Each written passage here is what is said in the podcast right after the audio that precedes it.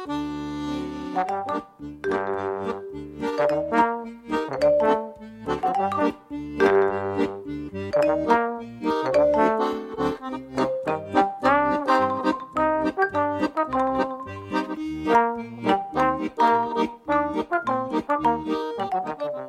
midinale, la matinale libre, curieuse et impertinente de Radio Piquet.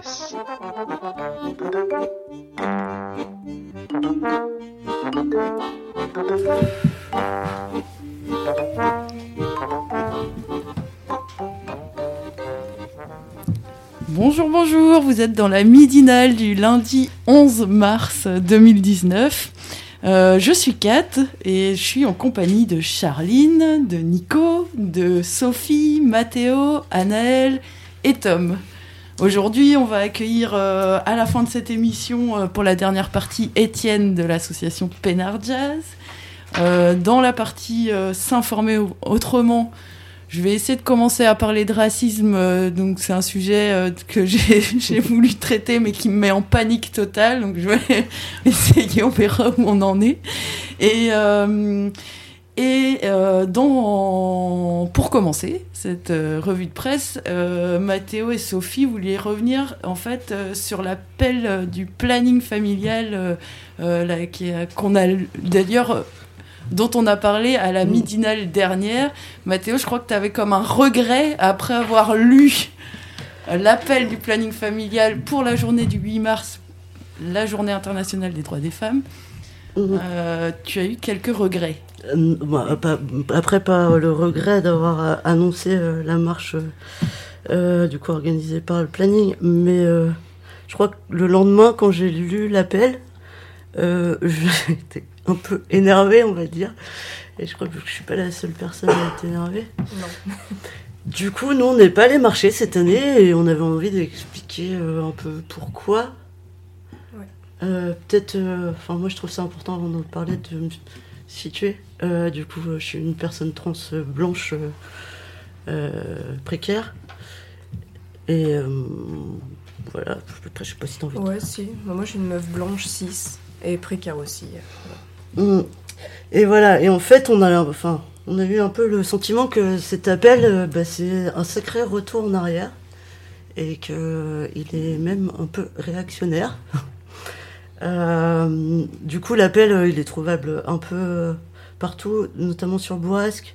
il se trouve que depuis, après des retours du planning, c'est un appel national et pas, c'est pas le planning familial de Brest qui l'a écrit. Euh, du coup, c'est un appel national. Après, euh, depuis quelques années, en fait, euh, de manière assez régulière, et notamment le 24 novembre dernier, pour le jour, la journée mondiale contre les violences sexistes et sexuelles, il y a eu un fort mouvement qui s'appelait Nous aussi, qui était un peu une réponse à l'appel Nous toutes, qui voulait, qui se voulait un, mouvement un peu pour faire réagir les féministes euh, blanches institutionnelles euh, bourgeoises sur euh, en fait leur féminisme, à quel point il n'était pas inclusif du tout.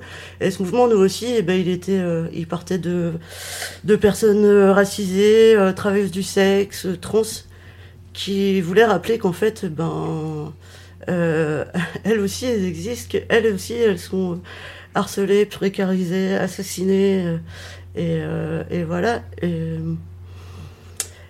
Et du coup, ça c'était le 24 novembre dernier, et cette année, eh ben, euh, l'appel national pour le 8 mars, eh ben, euh, on en revient aux inégalités salariales. Euh, ouais, avec des métiers assez clichés qui renferment en fait, qui renforcent les stéréotypes et qui renferment les femmes dans des choses dans lesquelles elles sont déjà assignées. Et sinon, enfin là, j'ai le texte sous les yeux aussi, mais entre les courses, le ménage, les enfants, enfin ça revient toujours à la même chose. Et en fait, c'est pas du tout. En fait, c'est exactement la même chose que le 24 novembre.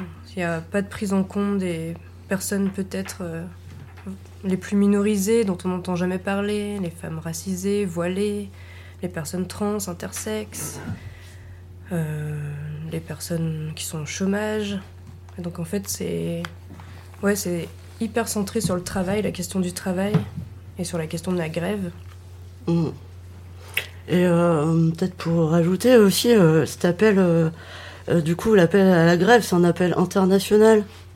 à la grève des femmes du coup le 8 mars qui est parti d'Italie d'un mouvement qui s'appelle Nemuna di Meno, une de moins, et qui est pour le coup pas du tout seulement centré sur euh, les inégalités salariales, qui est un appel hyper inclusif et qui, euh, qui justement prend en compte toutes les personnes euh, assignées femmes, mais pas que, et minorisées. Et, et alors, je sais pas, ça interroge de pourquoi en France, là, cette année, après ce 24 novembre, où du coup, il y avait un petit peu un truc qui changeait, et ben pourquoi on revient en arrière, en fait? Grande question. Hmm. Et tout ça, ça va aussi avec euh, une tribune qu'il y a eu dans Libération la semaine dernière euh, de Badinter et compagnie qui appelle un 8 mars euh, universaliste et je sais plus quoi, qui est une tribune super dégueulasse encore. Enfin, du coup, du coup, est-ce que c'est un retour du féminisme réactionnaire? J'en sais rien, mais ça fait un peu peur. Hmm. En tout cas, on a l'impression de de nous, nos messages qu'on essaie de porter. Enfin, le 24 novembre, on avait été à Quimper, essayer de prendre la parole. Ça a été compliqué. On l'a prise nous-mêmes, la parole. En fait, on a l'impression que. enfin, c'est un peu épuisant. On a l'impression de ne pas être écouté et que. Ouais, c'est toujours les mêmes acquis, en fait, euh, les mêmes discours. Pour moi, ça me fait cet effet-là de, de retourner aux années 70. Et ok, c'était important, mais maintenant, il y a quand même d'autres situations, d'autres problématiques à prendre en compte. Et. J'ai l'impression qu'il y a un peu de temps d'avancer sur d'autres choses, quoi, aussi. Euh d'inclure d'autres personnes et de réfléchir à un féminisme beaucoup plus inclusif.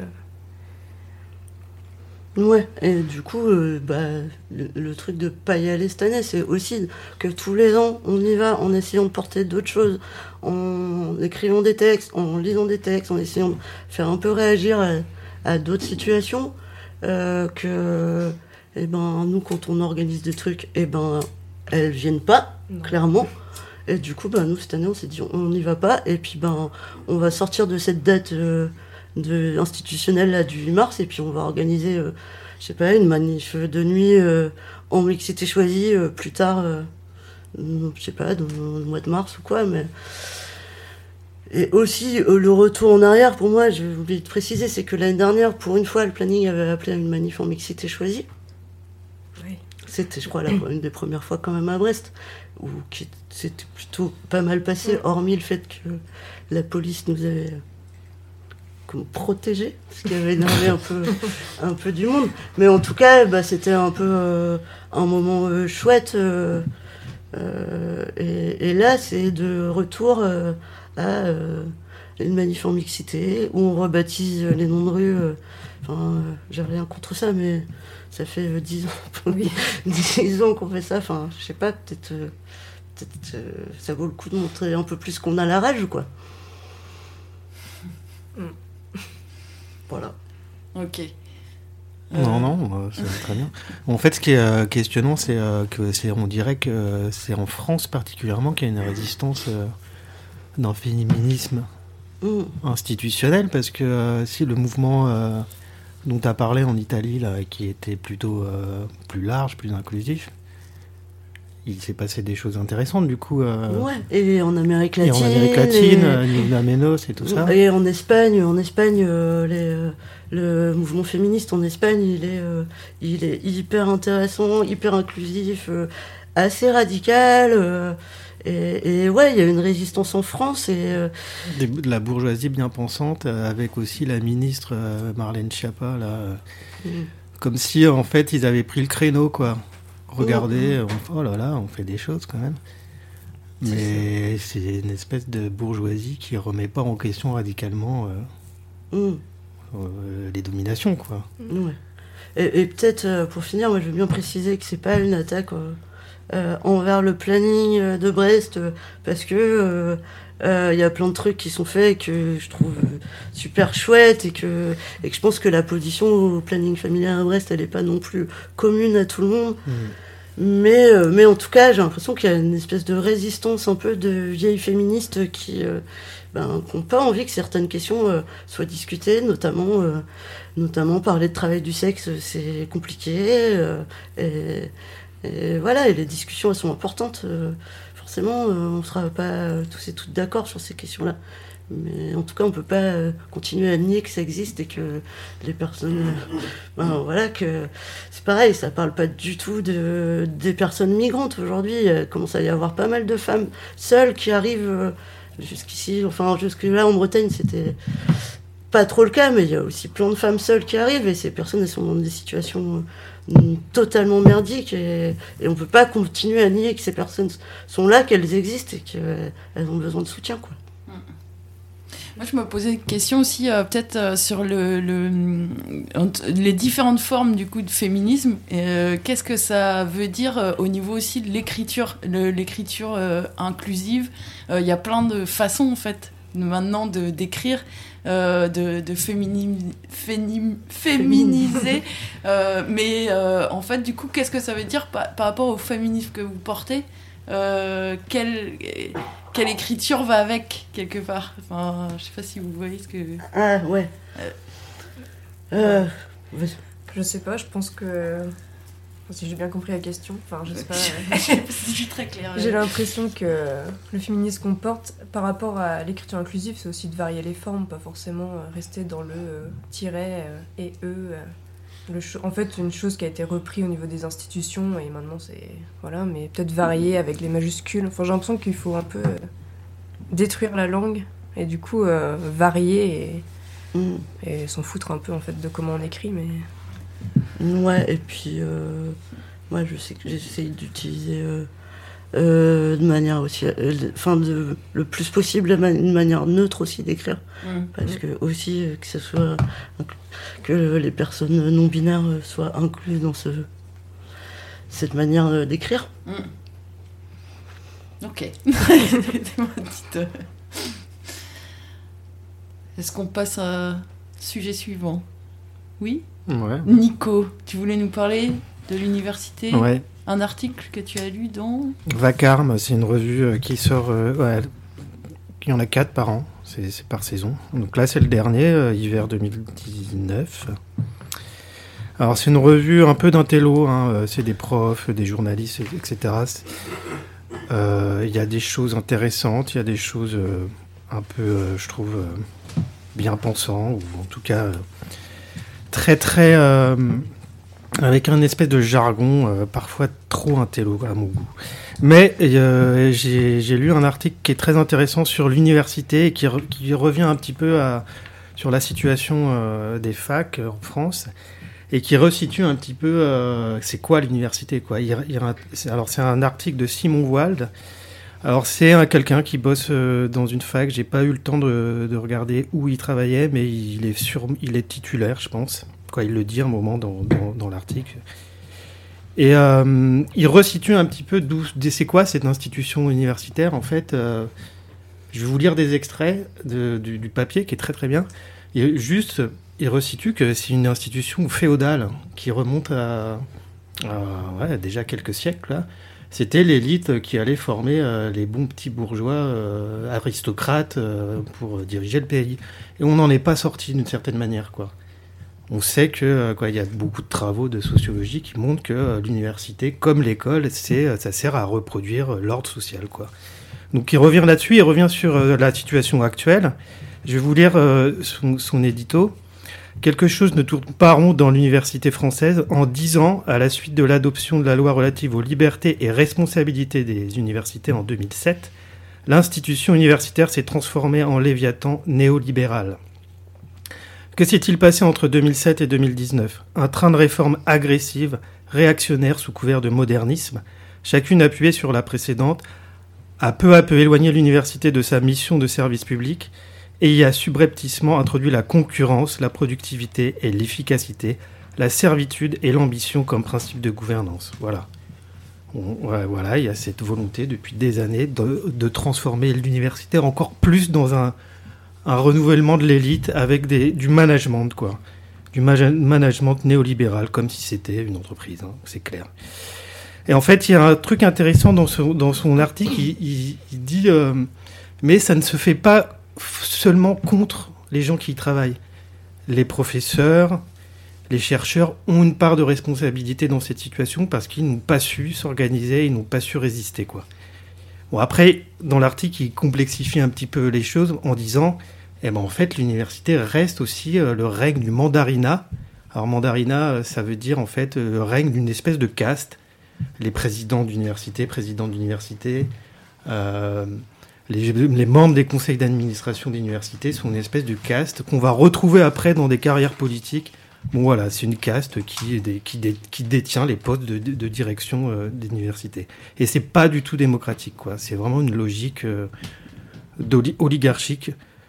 Voilà, je vais vous lire des passages qui, de l'article qui est assez clair là-dessus. par exemple, voilà. Donc il revient sur cette espèce de préconception qu'on a que l'université, que beaucoup d'universités seraient des bastions de gauche, euh, anticapitalistes, pas du tout.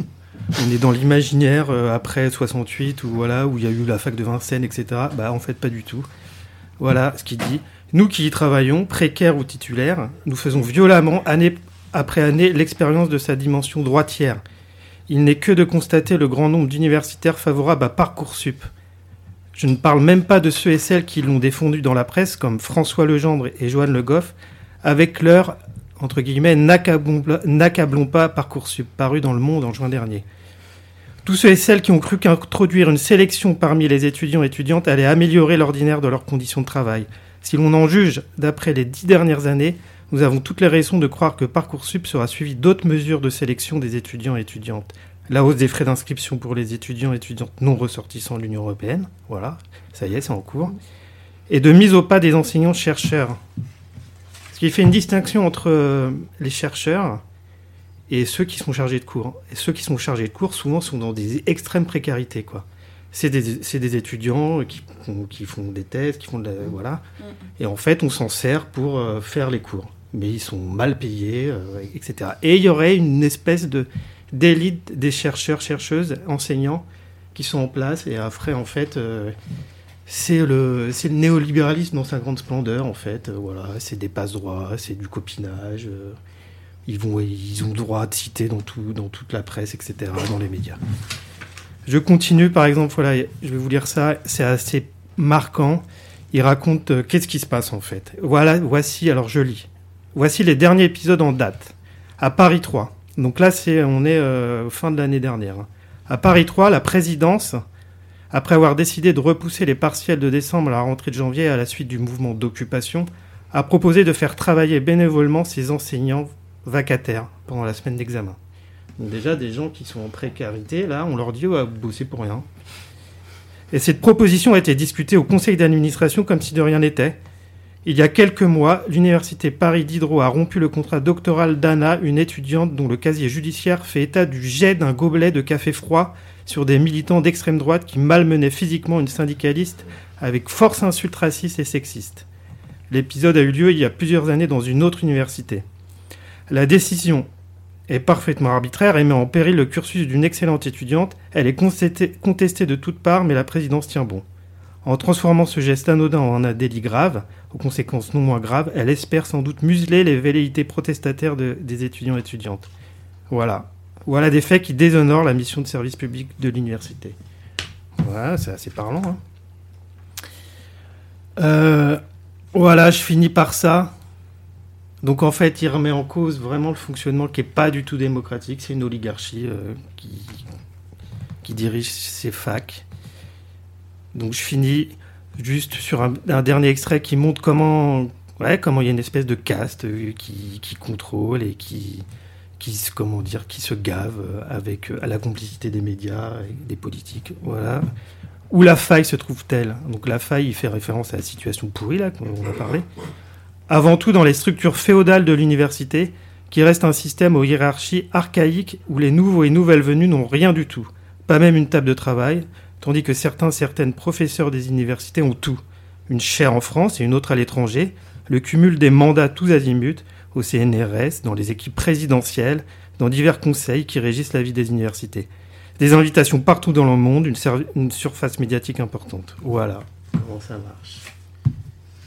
Et ça, continue, la destruction du service public à l'université, à l'éducation générale, etc. Merci. Du coup, je sais pas si tu as dit d'où ça venait son ton. De, ouais, je l'ai pas dit, de Vacarme. Si, Vacarme. Si, à la revue Vacarme, euh, une revue euh, euh, de critique et d'analyse euh, politique et sociale. Ça sort. Donc c'est, il y en a une par saison. Ok.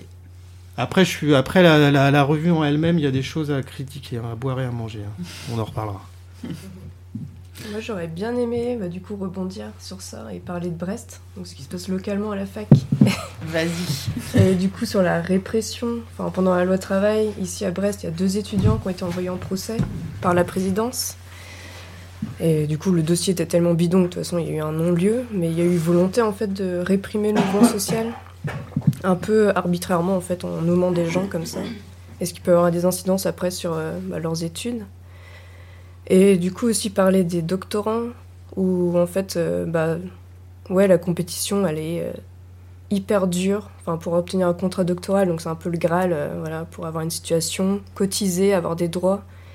Mais en fait, il y a, je sais pas, j'ai l'impression que là, il y a, pour l'année prochaine, pour cette année, il y a, par exemple, en, tout ce qui est sociologie, sur social, il y a deux contrats doctoraux sur toute Bretagne-Loire. Donc en fait, c'est la compétition. Et quand tu l'as pas, bah, tu es obligé de bosser à côté. Donc pour la thèse, autant dire que c'est compliqué. Et là, il y a euh, au niveau des, du paiement pour les chargés de cours. Donc là, les doctorants qui sont chargés de cours, euh, depuis septembre, enfin moi je connais quelqu'un qui bosse depuis septembre en fait, qui donne des cours et il a toujours pas été payé. Donc en fait, euh, et là c'est un peu aléatoire. On dit oui, ça devrait arriver mars, après ça devrait arriver en avril. Donc en fait, pendant ce temps, c'est toute une bidouille avec le RSA pour pouvoir s'en sortir. Enfin, et c'est plein de choses comme ça. Enfin, ouais, la situation des doctorants et doctorantes, euh, c'est hyper compliqué.